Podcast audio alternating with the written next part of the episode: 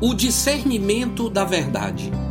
Ó Deus do meu louvor, não te cales, pois contra mim se desataram lábios maldosos e fraudulentos. Com mentirosa língua falam contra mim. Cercam-me com palavras odiosas e sem causa me fazem guerra.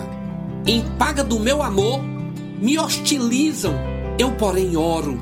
Pagaram-me o bem com o mal, o amor com ódio. Salmo 109. Segundo Jesus de Nazaré, todo aquele que anda no caminho da boa ventura, ou seja, no caminho do bem, naturalmente será perseguido, injuriado, caluniado.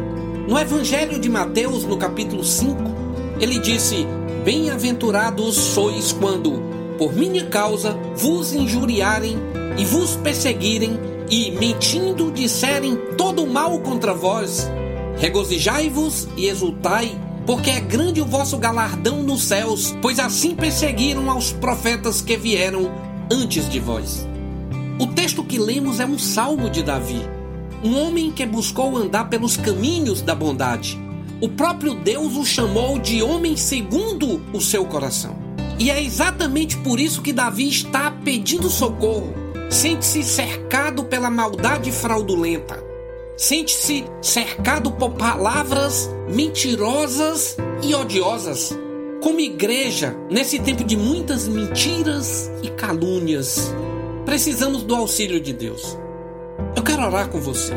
Pai, nosso mundo está vivenciando uma cultura de mentiras, enganos, calúnias. Capacita-nos para discernirmos a verdade.